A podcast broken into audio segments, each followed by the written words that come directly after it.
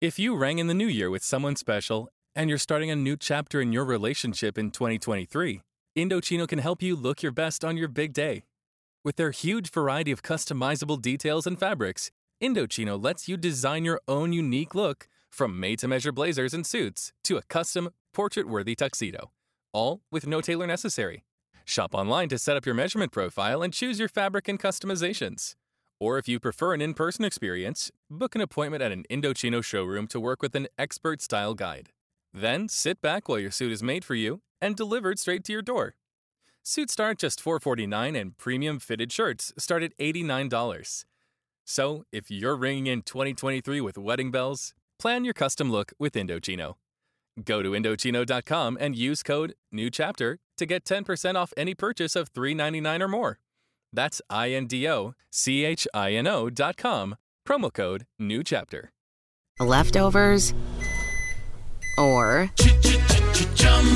the DMV number 97 or house cleaning Chumba Casino always brings the fun. Play over a hundred different games online for free from anywhere. You could redeem some serious prizes. ChumbaCasino.com. Live the Chumba life. No purchase necessary. Void where prohibited by law. T plus terms and conditions apply. See website for details. Naciónpodcast.com te da la bienvenida y te agradece haber elegido este podcast. Bienvenidos a Salud Esfera. Hola amigos, bienvenidos a un nuevo dossier de Salud Esfera, en este caso dedicado al rechazo a las texturas que en muchas ocasiones eh, encontramos en los niños, en la alimentación en los niños, pero que puede derivar en trastornos alimenticios en la etapa adulta. Y por eso queremos traer hoy a nuestra amiga Ichel de Cachito Cachito, eh, doctora, y que vamos a, con la que vamos a profundizar en este tema y sobre todo centrándonos en la infancia, cómo ayudar a los pequeños a familiarizarse con las nuevas texturas o cómo detectar, eh, en cualquier caso, si existe eh, algún trastorno que le impida eh, acercarse de una manera natural a las texturas. Vamos a escucharlo.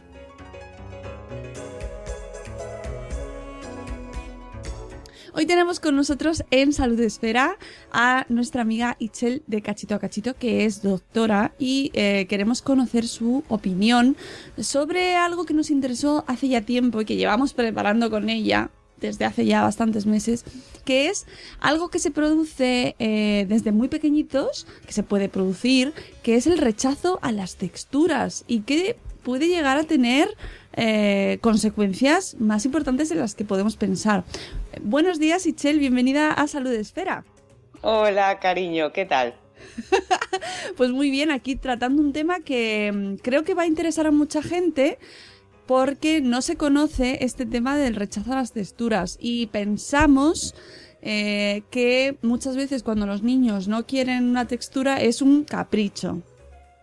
Claro, ese es la primer, el primer pensamiento. Ya veis que siempre a los niños es que son los malvados de la película, ¿sabes? Eh, ¿Por qué llora tanto el niño? Por, porque lo que quiere es dominar el mundo. ¿Por qué el niño pide tanto brazos? Porque quiere, quiere Es romper malvado. tus esquemas. Es malvado. Pues entonces, el niño no quiere las texturas porque, mire, es así de quisquilloso. Y no, probablemente pueda tener eh, sus causas y algunas de ellas hay que poner más atención que a otras. Ujú. Eh, nos tienes un post en tu blog en cachito a cachito que se llama precisamente eh, rechazo a las texturas de los alimentos. ¿Qué nos cuentas en este post, Ichel? Bueno, a ver, eh, todo empezaba porque, bueno, siempre son por dudas que me hacen algunas mamás respecto al por qué mi bebé no... sobre todo son las mamás que hacen transición a sólidos, no las que aplicaban baby led weaning, o sea, la introducción de sólidos temprana, sino que durante un tiempo han estado dando triturados y al momento de pasar a, los sólidos o a un triturado menor, un alimento chafado, el niño rechaza esas texturas, el niño no las acepta los alimentos y se perpetúa estos triturados hasta edades, inclusive yo he llegado a, pues, tener conversaciones con mamás de que a lo mejor los niños tienen 3, 4 años inclusive, que siguen comiendo triturados, porque les provoca eso, les provoca muchas arcadas o simplemente es que no quieren ni verlo. Y, y, eh, bueno, contamos que Ichel eh, en su blog habla mucho de Baby Lewinin, está especializada en Baby Lewinin y además tiene un grupo en Facebook donde también le consultas y hay un grupo de madres donde eh, bueno pues se habla sobre esta introducción de la alimentación eh, en, sólidos mm, sin pasar por estos por las papillas no por los triturados. Exacto. y que también está relacionado con el tema de las texturas claro no que, que puede presentar esa dificultad a la hora de manejar eh, pues las papillas o los triturados. Y ¿Qué te encuentras tú al, ir un poquito más allá en este tema de las texturas? Bueno, pues justamente eso, haciendo el post este de eh, motivos por los cuales yo siempre, a ver, en medicina siempre se dice que para eh, encontrar la, respuesta a un, a un, problema, en alguna pregunta, siempre tienes que ir a las causas más frecuentes antes de ir a las más raras, porque eh, no hay que alarmarse antes de. Y voy a intentar de alguna manera también, conforme hable de esto, eh, evitarme mucha terminología médica porque luego lía mucho. Y otra, eh, primera atención. No nos pongamos en plan de, porque lo que yo digo, estar observando a nuestros hijos y decir mi hijo lo tiene. No nos volvamos locos, ¿eh? Vamos, a, vamos primero con calma, que esto es, voy a ir de lo más frecuente a lo que puede ser más raro y entonces sí ya, pero esto no es todos los niños ni en todos los casos. Eh, entonces, un rechazo a la textura, lo que hablaba en el post, puede venir desde muchas cosas. Las más obvias puede ser simplemente una etapa. Puede ser, por ejemplo, la hiporexia del año, que los niños a cumplir el año de edad disminuyen eh, su ingesta de alimentos, pero porque ya no van a crecer a la misma velocidad que lo hicieron durante el primer año de vida. A partir del año ya su crecimiento no es igual, no es igual de acelerado. Por lo tanto, eh, tienen esa etapa en la que solicitan o tienen menos hambre, por decirlo así. Eso es una causa que es una etapa que se pasa alrededor del año, puede ser un poquito antes, un poquito después, pero es una etapa que termina. Luego ya tenemos otras, pues simplemente es eh, paciencia, porque es algo nuevo, porque tú le has ofrecido a los niños durante mucho tiempo alimentos, además de que en textura triturada, que no es su textura real, a lo mejor eh, combinados. Tú le has combinado calabacín, zanahoria y patata, pero no ha probado él por separado. Entonces tú le das una patata sola y es que para él es la primera vez que lo ves. Eh, yo lo digo un montón de veces. Eh, tú conoces un brócoli, tú sabes que el brócoli, con tus años que tienes en este planeta Tierra, sabes que es un alimento, pero tu hijo es la primera vez que lo ha visto. Tu hijo, mm, para él es una cosa de un color extraño, con una, no sé, eh, para él es un ente raro. Entonces, que tú digas, cómetelo porque tú entiendes que se lo tiene que comer porque es un alimento, pues él no, no, lo, va, no lo va a razonar de la misma forma. Entonces, conforme hacía este post, eh, y veía esto luego también contra otras causas como la neofobia.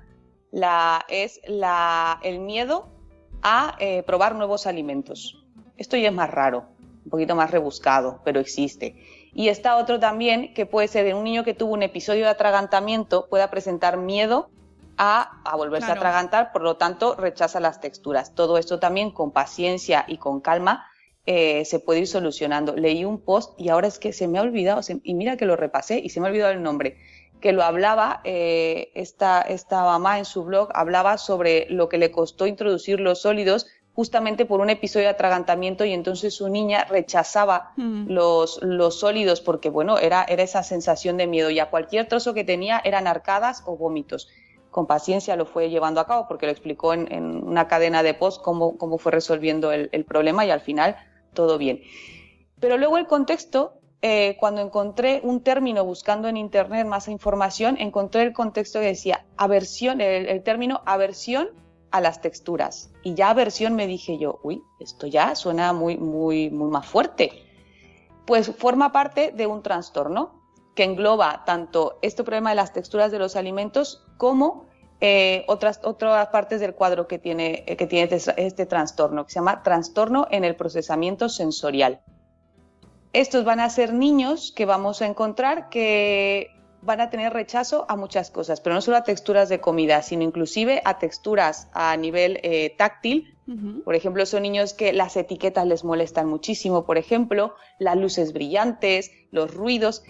A este trastorno lo que se refiere es que tu sistema nervioso central, eh, tu cerebro, hacia los estímulos que recibe, no los organiza ni los procesa adecuadamente. O los, eh, digamos que tienes una hipersensibilidad a ellos o tienes una hiporrespuesta. O sea, o reaccionas más a ellos o reaccionas por debajo del umbral normal. Eh, la primera persona que habló de este trastorno es la doctora Jean Ayres, que es una terapeuta ocupacional estadounidense y fuera la que descubrió este, esta teoría de un conjunto de conductas que se denominan atípicas relacionado con el procesamiento sensorial deficiente. Eh, que veía que había niños que tenían, que afecta, este trastorno afecta su capacidad de jugar, de relacionarse, de eh, ciertas actividades que, que, están relacionadas con la autonomía del niño, su higiene personal, el vestirse, el jugar. Entonces me pareció muy interesante porque yo veía, ya buscando datos en, en Estados Unidos hay más, pero en España hay muy pocos. Inclusive hay un último estudio en el que intentan, en base a unos cuestionarios, determinar la prevalencia de ese trastorno en España y dentro de ellos han encontrado que inclusive la incidencia es de 14 al 28,6% de niños que pueden presentar este trastorno. En realidad es bastante, para no haberlo oído casi nunca. Son muchos, sí, pero es que justamente son los niños, es que cuando habla de esta teoría la, la doctora Jean ella habla que son los niños que se les toman eso, como los niños tiquismiquis, los niños quisquillosos, los niños muy agresivos o los niños muy irritables. Mira, un ejemplo que pone ella es eh, para hablar del nivel que puede tener ese trastorno. Puede ser, por ejemplo, eh, el niño que a lo mejor jugando lo roza a un compañerito en el cole y él reacciona con agresividad, pero es porque para él no fue un roce, para él fue un golpe muy fuerte y entonces él reacciona de una manera agresiva, porque para él lo percibió como un, pues eso, como si hubiera sido una agresión, exacto, porque su cerebro, al recibir ese estímulo, tiene una respuesta muy exagerada a él. Entonces, eh, ¿en qué se desarrolla este trastorno? Se basa en tres sistemas que os voy a tratar de explicar para que sea más fácil. Uno que es el sistema táctil, lo que tocamos, pero también el resto de los sentidos, eh, visual, olfativo, gustativo, auditivo. El sistema propioceptivo, propioceptivo nos referimos a eh, cuando hablamos de perceptivo es el reconocimiento de mi persona, de las partes de mi cuerpo. Lo explico. Yo, por ejemplo, sin verlo, yo sé dónde está mi mano. Si yo levanto la mano, yo sé que mi mano está arriba. Si, por ejemplo, voy a pasar por una puerta y extiendo los brazos, yo sé que mis brazos están extendidos. Entonces, que si yo paso por, por la puerta no voy a poder pasar, que tengo que, que tengo que volverlos a encoger. ¿De acuerdo? Este es el sistema propioceptivo. Yo, sin, sin tocarlo, yo siento y sé dónde está el dedo gordo de mi pie derecho. No sé si, se entiende lo que es entonces el sistema preconceptivo. Y luego está el sistema vestibular. Este sistema está relacionado con el movimiento, con la sensación de movimiento, de equilibrio. ¿Vale? Entonces, estos tres sistemas son los que se ven afectados y es lo que nos va a dar el cuadro clínico de las personas que sufren este trastorno. Eh, y vamos a dividir a estos niños en dos grupos. Los niños que son eh, hiper sensibles, o sea, que reaccionan de más, y los niños que son hiporresponsivos, que reaccionan por debajo del umbral a estos estímulos. Entonces, hablando de esto, de los tres sistemas, por ejemplo, tenemos en cuestión del sistema eh, que mencionábamos táctil, un niño hipersensible es el niño que, por ejemplo, como te comentaba, eh, reacciona mal al tacto, a las etiquetas, les molestan mucho, pero no el típico niño que se queja de una etiqueta, que hay unas que vamos a ver, ¿sabes? Y no te digas yo las de la ropa interior de algunas marcas que son de un tamaño, si es verdad, ¿sabes? Te puedes leer el periódico en ellas. Eso no. Vamos a, eso, o sea, pero son súper sensibles a, a las etiquetas. No el niño que en un principio, por ejemplo, la primera vez que le pone sus piececitos en el césped o en, la arena, que muestra un poco de repelús, a ver, es la primera vez que lo toca, normal que muestre un poquito de, de, repelús a eso. Pero ese niño que ya es constante, o sea, que es, pero aparte que es exagerado, tú lo pones en, el, en el césped y su reacción es exagerada de llorar, de irritar, de tener miedo, ¿vale?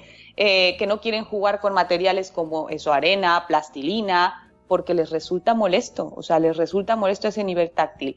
En otros de los sentidos, la vista, eh, las luces muy brillantes les molestan, siempre piden que las luces sean muy bajitas. En el sistema auditivo, los ruidos muy fuertes, las muchedumbres, no, no, no los toleran.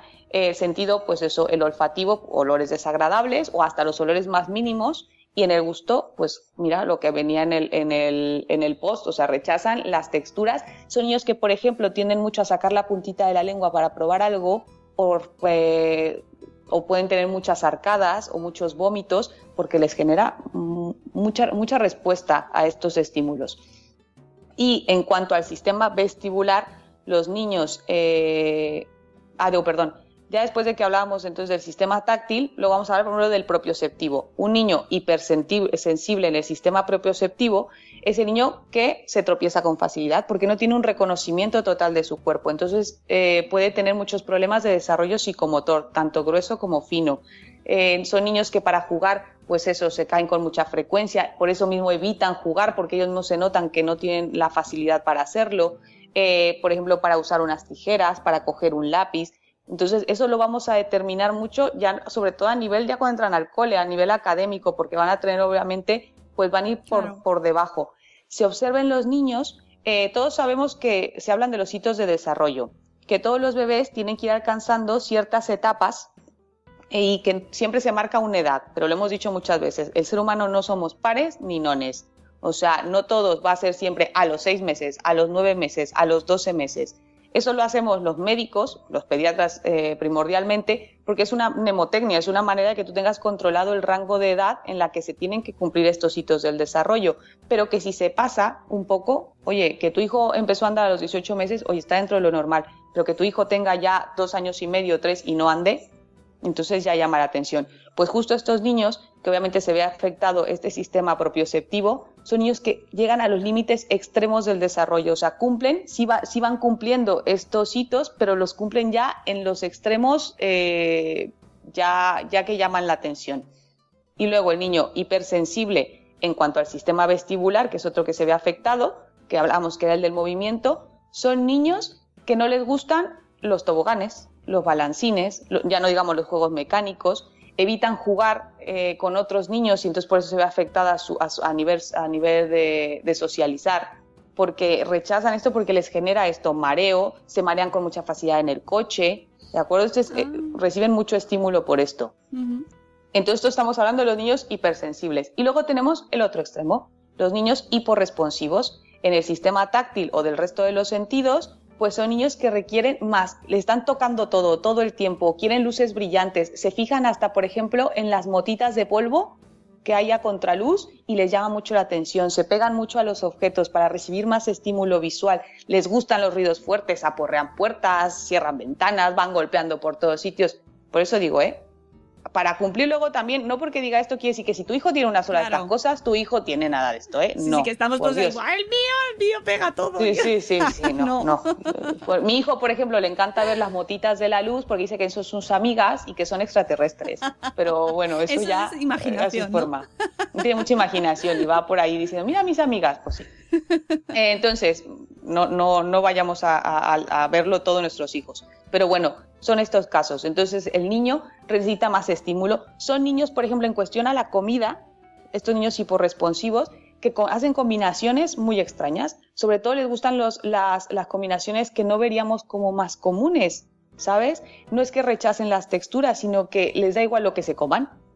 O se casan con una sola comida. Llegan a tener preferencias muy, muy específicas pero es porque es esa comida la que les estimula y la que les genera ese estímulo que su cerebro no está captando, ¿vale?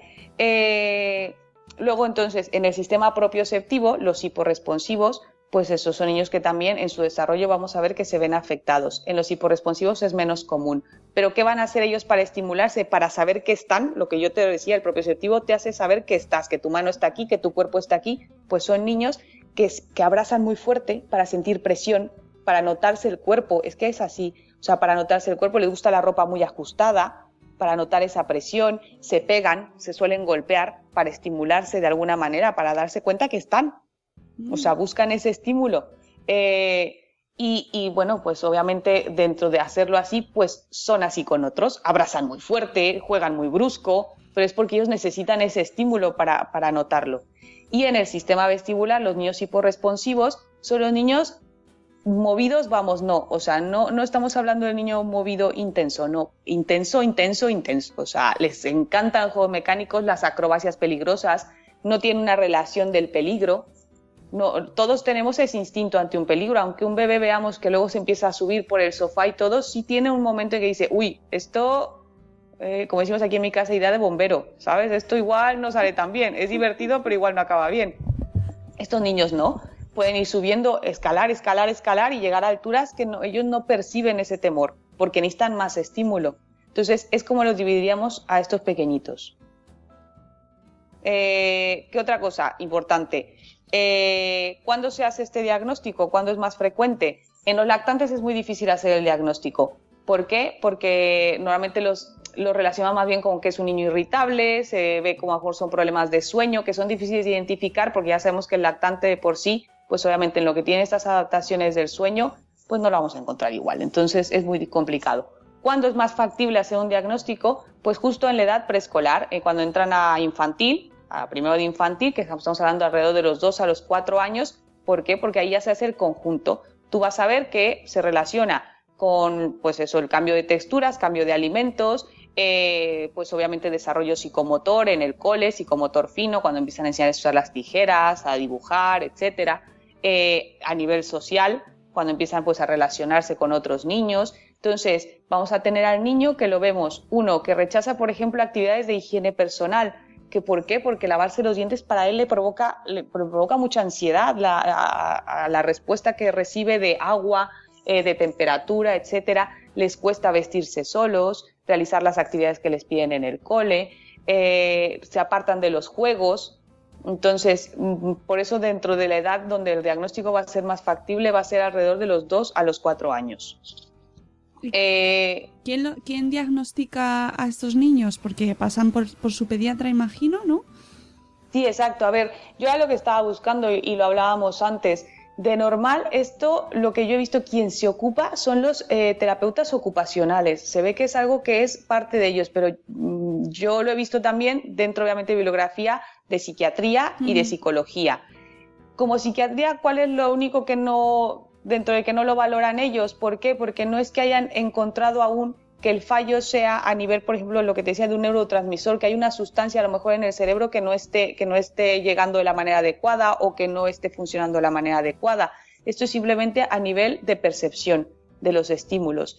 Entonces, por eso es más, eh, no, no hay un tratamiento farmacológico para ello.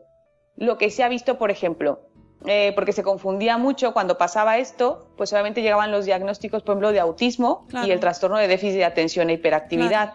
¿Qué se ha visto? Que son trastornos completamente distintos, que pueden estar al mismo tiempo, que se pueden presentar al mismo tiempo, pero que son trastornos eh, completamente diferentes. ¿Por qué? Porque ese trastorno, por ejemplo, de, los de sensorial, se puede encontrar en niños superdotados en niños, ¿por qué? Porque son niños que requieren mucho más estimulación. Entonces, no es solo la relación eh, con, estas enfermedades como el déficit de atención o el autismo. O sea, pueden coexistir, pero no son lo mismo. Claro, porque según lo ibas contando, me iba acordando precisamente de, niños que pues que mm, hemos escuchado, hemos hablado en los últimos meses de, pues otras patologías, de otros trastornos, hemos hablado de, de, autismo también, con, en Buenos Días Madresfera también mucho con Vanessa. Y digo, seguro que hay gente que está diciendo, pues mira, esto es el que, lo que le pasa a, a este niño o lo que y no, no se trata de de, autismo en este caso, ¿no? O sea, que Yo creo que nos lo, ha dicho muchas veces Vanessa, ¿no? Que, eh, por ejemplo, para ella el diagnóstico tardó mucho. Claro. Yo recuerdo que ella dice, para llegar realmente al diagnóstico que le dieron, fueron muchas pruebas, fueron ver muchos médicos para realmente llegar a un diagnóstico certero. Pues en este trastorno es algo similar, porque pasa lo mismo, pueden pasar desapercibidos, te lo comento, ese niño que vamos a tachar de antipático, de antisocial, de irritable, de agresivo, y a lo mejor es que hay algo más ahí. Eh, lo que comentaba antes, para hacer un diagnóstico de esto se tienen que cumplir ciertos criterios. De todo lo que yo he dicho, mínimo tienen que tener tres de los criterios. Y más aparte, se tiene que hacer un cuestionario, que es un eh, cuestionario de, pues este, que realizan los terapeutas ocupacionales que, de, de, procesamiento sensorial. Es un cuestionario de procesamiento sensorial. ¿Cuáles son estos criterios que se deben de cumplir? Te voy a mencionar. Uno, las actividades cotidianas no las pueden llevar a cabo con normalidad. Higiene personal, alimentación, juego, tareas escolares. Lloran mucho, se les considera irritables. Duermen mal, tienen dificultad para quedarse dormidos o mantener el sueño conciliado. Comen mal, rechazan texturas, sabores u olores. Rechazan ciertos cuidados de higiene, lavar la cabeza, limpiar los oídos, inclusive hasta cortarse el pelo. Eh, muestran fuertes preferencias por ciertas prendas de vestir, les molestan los zapatos, se quejan de las arrugas de los calcetines, eh, que les pongan un sombrero, las etiquetas. Rechazan tocar ciertos materiales como la arena, la pintura de dedos, la plastilina. No, no parece darse cuenta, por ejemplo, de que está sucio y lo toca todo. Le gustan maneras excesivas de juegos, dar vueltas, los columpios, los parques de atracciones, pero de manera excesiva y no parece marearse nunca. Otro criterio, evita todo tipo de movimiento brusco. El otro extremo, el niño que no quiere jugar porque, bueno, eh, el movimiento le resulta incómodo. Parece, no me gusta mucho cómo lo describe en ese criterio, dice, parece más blando que otros niños. Sí, ese, está ya, ese ya está etiquetando. Suena un poco raro, pero bueno, se refiere, es que yo creo que a lo mejor lo escribió mal aquí quien lo escribió, ah, porque más bien se, refiere como hipotonía, que, que, muscularmente se siente más blando, mm. porque aquí dice que son niños que cuando los tocas eh, la tonicidad no es, no es la misma. No está, no está juzgando, vamos, no, no hablamos de más bien, que sea Yo creo que quisieron usar un lenguaje más coloquial. Claro. Eh, se cansa rápidamente en actividades físicas, parece pues eso, eh, que tiene más dificultad para, para los juegos de los niños de su edad, niños con baja autoestima y que suelen tener pocos amigos. Estos son criterios diagnósticos, pero volvemos a lo mismo. Yo creo que lo vemos y muchos dirán, uff, mi hijo tiene de estos, no tres, tiene cinco. ¿Vale? Pero hablemos de esto cuando ya estamos llevándolo a un extremo, ¿vale? Esto es un extremo, no es la normal, no es mi hijo que ese día se quejó de la etiqueta porque, oye, pues le ha molestado ese día, o mi hijo ha pasado unas cuantas noches mal y esto, o mi hijo hoy no le ha dado la gana jugar con la pintura de dedos porque no. Claro, ¿sabes? o sea, no vayamos a, Esto es el extremo. En realidad todo o casi todo lo que has dicho son comportamientos normales, entre comillas, porque ya sabemos que la normalidad es difícil, pero en un niño que tiene que puede estar cansado, puede haber dormido mal, puede haber tenido un mal día, pues son comportamientos hasta medio normales. Lo que hablamos es de que sean situaciones que se lleven al extremo. Y que una que empieza a afectar obviamente su vida diaria eso es lo que estamos hablando, cuando ya afecta su vida cotidiana, que es en casa o en el colegio o con los amiguitos de fuera, entonces cuando tenemos que llamar la atención.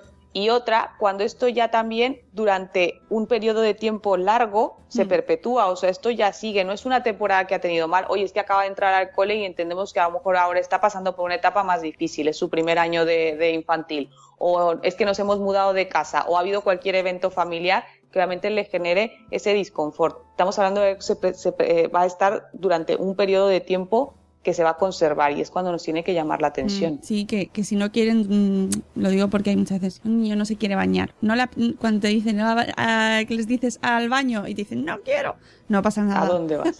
no, no, no, no. Igual también, yo sé, lo, lo, hablaba en el post, lo de rechazo a texturas, es paciencia. Eh, lo he comentado en otro post también, que estoy muy contenta con las nuevas eh, recomendaciones de la Asociación Española de Pediatría, porque vamos, ahora nos han puesto, ha puesto al Baby Led Winning eh, en un lugar privilegiado, que me, da mucha alegría el que reconozcan, eh, sobre todo algo muy interesante, que lo mencionan, el porqué de los triturados. Cuando la gente te dice a ti, uy, pero esos triturados de toda la vida. Y en las más recomendaciones te dicen, no, a ver, es que, y lo dicen nosotros los pediatras, antes eh, recomendamos que la alimentación complementaria se iniciara alrededor de los 3-4 meses. Por lo tanto, a esa edad el desarrollo físico del niño no les permitía comer de otra forma que no fuera triturada.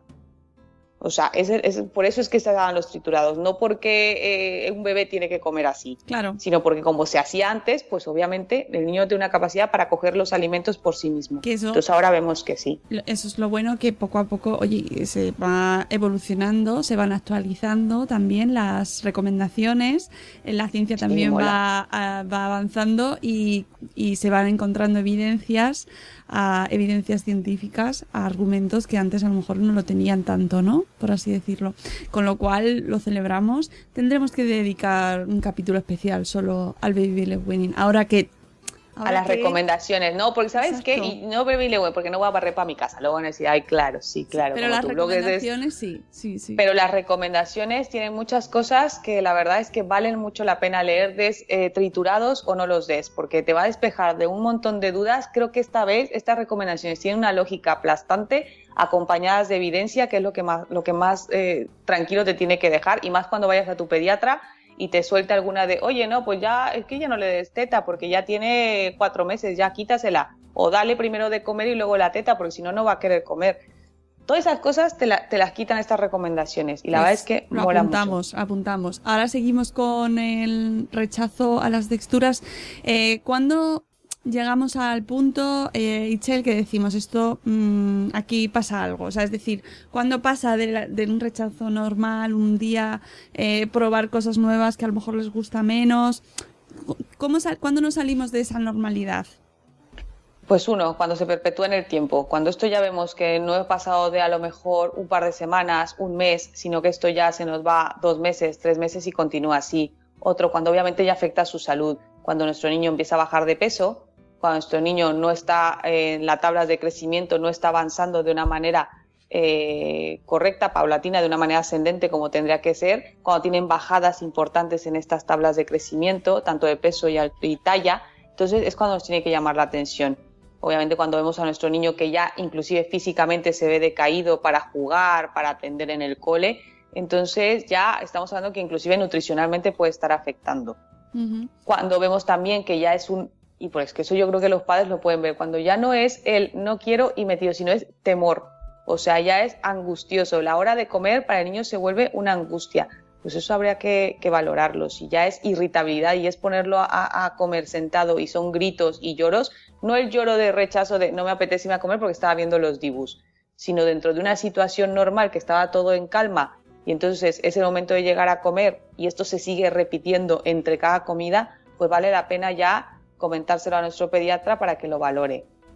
Sobre todo, mm, me interesaba mucho tratar este tema contigo porque eh, lo, lo estamos enfocando desde el tema de los niños, pero esto precisamente surgió cuando conocimos a una bloguera en Estados Unidos, en Chicago, eh, Cara Carrero, que nos contó su experiencia, como ella desde la infancia había sido una mala comedora, ¿no? O sea, eh, Ya, sí, sí. conocemos como el niño que come muy mal, muy mal, muy mal y solo se alimentaba de lo que ella quería, nada más, y había ido con los años eh, la cosa poniéndose cada vez peor hasta un punto en que comía pues tres alimentos prácticamente y se había llegado a convertir pues eh, en un desorden alimenticio eh, problemático para ella, ¿no? Y había tenido que acudir a terapia y había tenido que tratarse y, y ella nos lo contaba como, eh, bueno, pues es que esto viene de que yo en mi infancia tenía este tipo de trastorno. Si en su día se hubiera localizado, quizás me hubiese ahorrado Claro, lo después. años y años y años de eh, mal comer, de desórdenes, de, de una mala alimentación, de problemas asociados eh, por esa mala alimentación, de, y sobre todo de, de no haber tenido una relación sana con la comida. Es que es justo eso. Y te digo, y en relación al, al trastorno del procesamiento sensorial, pues hay artículos muy pocos que hay sobre qué pasa, o sea, qué, qué genera en el adulto si esto no se detecta a tiempo, qué es lo que ha pasado. A ver, por, como no sois un seguimiento real porque no se diagnosticaron, pues obviamente no. Entonces actualmente se les diagnostica, pero por ejemplo sí se determina que es gente, uno, como tú dices, que tiene problemas nutricionales porque ha rechazado muchas texturas, con lo cual se quedan con una comida, con un cierto tipo de comida que les provoca, que les genera tanto esa satisfacción como seguridad. Luego también es gente, eh, por eso también se relaciona con la terapia ocupacional, porque se ven los trabajos. Gente que, busca emociones muy fuertes, ¿sabes? Busca adrenalinas, busca constante, esta gente que es hiporresponsiva, pues busca algo que los estimule, que les genere esa, esa emoción que, que su cerebro no es capaz de procesar a pesar de los estímulos. Entonces, en base a eso, con los adultos podemos tener luego problemas, sobre todo, pues eso, al socializar, al realizar una, una actividad, al tener un trabajo, porque todo eso les afecta al no haber sido tratado en su momento. Sí, ella, ella nos lo contó eh, como un proceso durísimo, ¿no? Que había tenido que reeducarse a sí misma en su alimentación. Yo conozco adultos así, ¿eh? que tienen súper elegidos los alimentos que consumen eh, y la mayoría de ellos, porque suele ser así, lamentablemente también, no son justamente los alimentos más saludables. Los alimentos dentro de esa dieta estricta que tienen suelen ser alimentos procesados, por ejemplo. Sí, suelen sí. ser muchas veces, pues eso, eh, patatas fritas o, o chocolates, cosas. Es así, porque es lo que les estimula más. Sí, sí, que no le había dado Sin por comer tener que hacer- manzanas. Vamos. No, justa, es que luego es eso, por eso son los, los problemas que pueden tener Claro, con este con claro, y este luego van proceso. asociados a, a quizás pues otros tipo, otro tipo de desórdenes alimenticios que se puedan producir, porque a lo mejor el no tener una alimentación correcta, pues luego pues puede tener sobrepeso, puede llevar a otro tipo de desórdenes, ¿no? Que... Lo hemos hablado con los niños, es que con los niños es súper importante eso, por eso el, el, yo creo que dentro de las recomendaciones que hace ahora la Asociación Española de Pediatría, el ofrecer eh, mucho antes los alimentos de manera sólida, que sea de una manera más temprana, porque entonces los niños se acercan de una manera más sana a los alimentos. El rechazar lo más que se pueda los alimentos procesados, los azúcares, etcétera, porque es verdad, es que les van a gustar más. Eso nadie va a decir que no, porque es un chute de energía, o sea, es un chute de golpe. O sea, tú lo pruebas y es que tu, cuerpo, tu cerebro va a reaccionar aún mejor a ello. Pero es que entonces si empezamos por ahí, luego no podemos esperar que esto cambie. Hmm. Es verdad. Me gusta mucho cómo terminas el post, mucho, mucho. Quiero que nos cuentes los consejos que podemos seguir una vez que mm, descartamos, que yo creo que es importante siempre tener, ya sabéis que aquí en Salud Esfera siempre remitimos a los profesionales para que eh, nos asesoren, nos aconsejen, para que sean ellos los que nos guíen y nos, y nos ayuden a, seguir, a tomar decisiones, sobre todo cuando ya eh, si tenemos que tener algún, seguir algún tratamiento o que, o que haya una terapia o que busquemos una, alguien, un experto que nos ayude.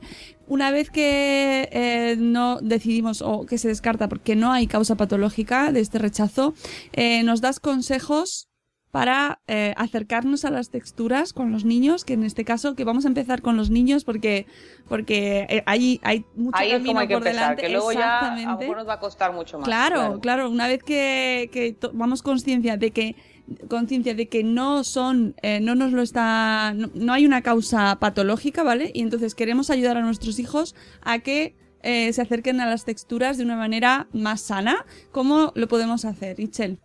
Bueno, entre los consejos que mencionabas, uno, permitirles experimentar, tocar y jugar.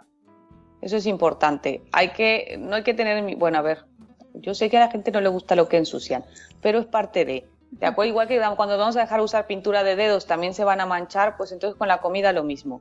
Pues eso, que toquen, que jueguen. En un principio eh, el niño lo va a hacer, pero por instinto de, supervivencia. No se va a comer algo que nunca ha visto. Primero va a ver si, si, digo, si no muerde, si está vivo, si está muerto, lo que le has puesto ahí, ¿sabes? Entonces dejarlos jugar. Otra, si hemos ofrecido triturados y vamos a pasar a los sólidos, podemos ofrecer junto con su triturado algún trozo sólido. O sea, las mamás que ya están dando triturados, junto con eso, porque el niño va a querer comer, el niño ya está acostumbrado a ese triturado, entonces no le podemos negar esa comida porque no va a querer experimentar, no va a querer jugar. Pues junto con ese triturado, por ejemplo, le vas a hacer triturado de pollo y verduras, oye, pues le dejas una zanahoria cocida, le dejas una patata, ¿de acuerdo? Para que entonces él pueda jugar también. Eh, al momento de ofrecer los sólidos, evitar que el niño esté cansado o con mucha hambre. Eh, si tu bebé se queda dormido, si se ha quedado dormido, eso de lo voy a despertar para comer, no, porque tampoco lo despertarías para ponerlo a jugar, pues no lo despiertes tampoco para comer. Y si está muy irritable, es que no va a querer. O sea, entonces procurar que sean, sobre todo cuando estamos empezando, que sean momentos del niño, el día que esté el niño más despierto y más activo. Eh, luego, a valorar si el rechazo a las texturas al pasar de la leche materna a los triturados no es debido a que aún tiene el reflejo de extrusión porque muchas veces dicen, es que ya tiene seis meses y medio, por ejemplo, o siete, y es que no quiere los triturados o no quiere los sólidos. Valorar este reflejo, que es el que he hablado muchas veces, que la lengua tira hacia afuera cualquier cosa que no sea la leche, porque es un mecanismo de defensa para evitar el atragantamiento. Entonces, nosotros cómo lo comprobamos? Con un chupete, con una cuchara, cuando nosotros le acercamos, la lengua sale y empuja la cuchara o el chupete. Cuando ya entra la cuchara sin mayor problema o el chupete, quiere decir que lo han perdido. Y otro, lo, ofrecer los alimentos por separados cuando iniciamos la alimentación complementaria. ¿Por qué? Lo que hemos hablado. Porque así van a disfrutar de la textura, del sabor y del olor en particular de cada uno. Y el último, que más importante, la paciencia. Infinita. Porque es así. Porque queremos acelerar las cosas. Nuestro niño tiene ocho meses y ya quisiéramos que se comiera todo un menú completo pero es alimentación complementaria, no suplementaria, es un extra. Estamos aportando, además de su leche, ya sea eh, materna o artificial, le estamos enseñando para que conozca los alimentos, para que empiece a adquirir nuevos nutrientes, para que eh, descartemos si presenta alguna reacción alérgica, alguna intolerancia. Pero no quiere decir que el niño ya tiene que comer tres platos, primer plato, segundo plato y postre. O sea, vamos a tener espacio. Y no es de eh, tenemos más urgencia nosotros, por ejemplo, se lo decía una amiga, que tiene su bebé que acaba de empezar el baby led weaning con seis meses y ya le quería dar sandía porque el padre quería que ella comiera sandía porque es época de sandía, ya no estamos con la sandía. Entonces, como el bebé es muy pequeño y la sandía es muy dura, para empezar, por ejemplo, pues se puede llevar un trozo y es, y es peligroso, eh, le compró la redecita esta, la red esta Mm. donde metes el trozo de sandía. Le digo, pero la desesperación es tal que no podemos esperar si se nos pasa este verano sin comer sandía, pues al próximo verano, que no pasa nada, que hay muchas más frutas todavía que comer y muchas más cosas que probar. Entonces, es más la urgencia de nosotros y el gusto de los que nos acompañan de que el niño pruebe una u otra cosa sin que lo hagamos con un poco de calma, que comer van a comer. Sí, y sobre todo que comer van a comer, pero que queremos que lo que coman bien. Y que comer bien es salud, amigos. Que eso, eh, sobre todo para cuando somos adultos, cuántas relaciones tóxicas tenemos con nuestras comidas, ¿no? Que, para- que no le damos, es que no se le da mm, ni la más mínima importancia y cuando llegamos a, a- edades ya adultas o incluso en la adolescencia que o, o ya en edad adulta, que cuántos desórdenes alimenticios se desarrollan y qué relaciones tan insanas se producen por no haber establecido desde la edad, mm, desde, desde la más tierna edad, una Claro. relación sana eh, de, de- que hay que comer porque tenemos que comer, pero comer bien, comer con salud y que comer, alimentarnos bien es va a ayudarnos en todos los sentidos, ¿no? Pues mira, como cuando lo hablamos en, el último Buenos Días Madre Esfera, que me hiciste favor de, invitarme, de no engañar a los niños para comer, yo creo que todos tenemos en la cabeza eh, el alimento que nuestras madres o padres trataron de escondernos, inventarnos, chantajearnos, lo que fuera, para que no lo comiéramos. Y es un alimento que actualmente no podemos ni ver. Yo me acuerdo de mi hermana, mamá, un saludo, no lo hiciste mal, lo hiciste lo mejor que pudiste, no pasa nada.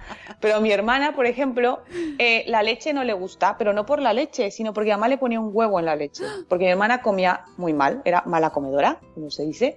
Y entonces mi mamá, con tal de que comiera, pues le metía un, pero un huevo crudo, así, en la leche. Entonces siempre se veía la capita esa amarilla que no engañaba a nadie que llevaba huevo. Pues obviamente mi hermana es que, es que leche no toma, vamos, pero ni por saber morir, o sea, no, porque lo tiene ahí.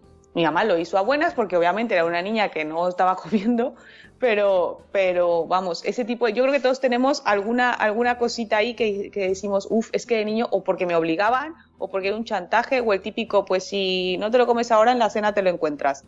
Y dices tú, madre mía, ya no, es que no, no se puede con eso. Mm. Por eso es importante con los niños, si les permitimos que ellos lo toquen, que ellos participen, que ellos disfruten, respetar también sus gustos, porque no quiere decir que porque eh, el calabacín sea un alimento muy sano o la manzana sea muy buena, a mí me va a gustar la manzana.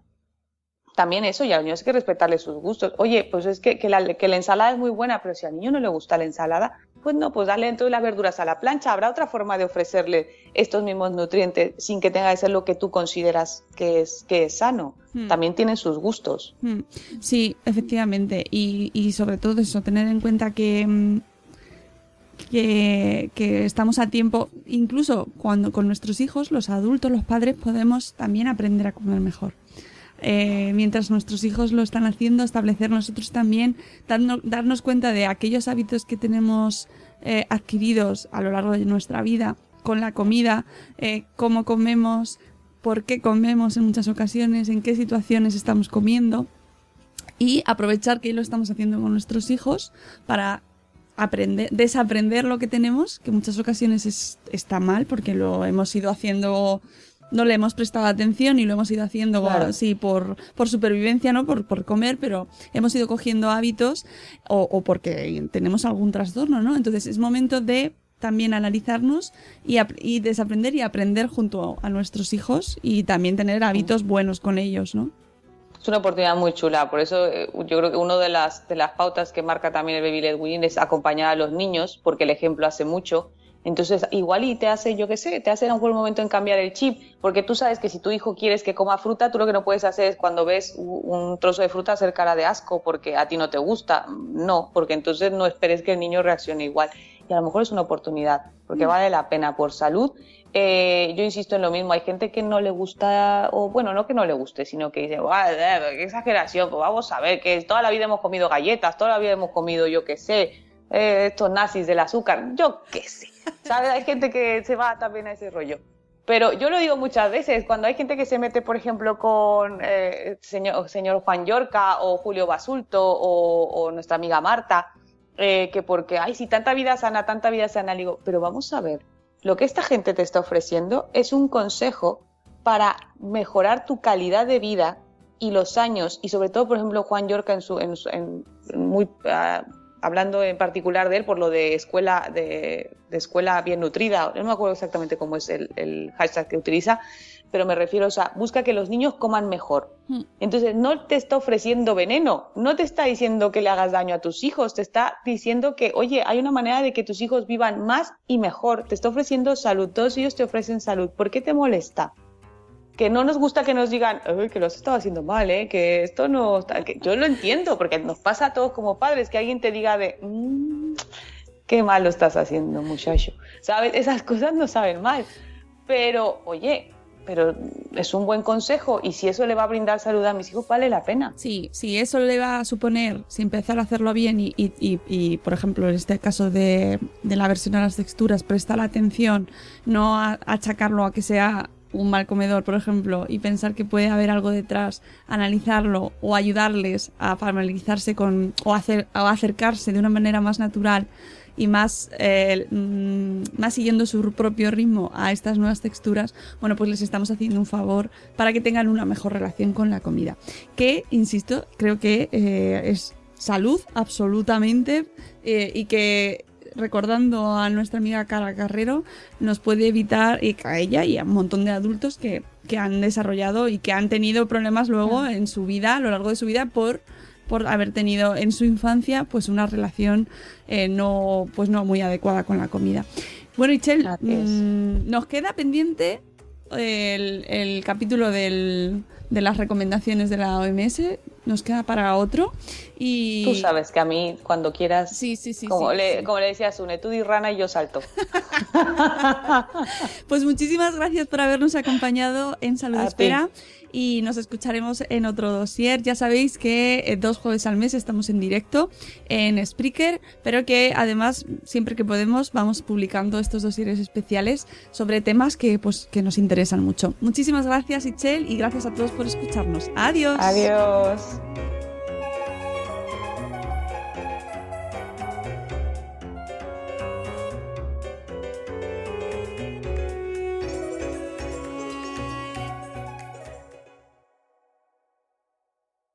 Leftovers, or the DMV, or house cleaning, Chumba Casino always brings the fun. Play over a hundred different games online for free from anywhere. You could redeem some serious prizes. Chumba. ChumbaCasino.com. Live the Chumba life. No purchase necessary. Void were prohibited by law. T plus terms and conditions apply. See website for details. Progressive presents Adjusting to the Suburbs. I never thought about space in my cramped apartment, but in this house, all I see is empty space. The sofa and ottoman look like tiny islands in a sea of hardwood floors. I could get two ottomans in the living room, but then I'd need another sofa. I could tell people I'm into minimalism. Anyway, when you save with Progressive by bundling your home and auto, that's the easy part of adjusting to the suburbs. Progressive Casualty Insurance Company coverage provided in service by affiliates and third party insurers.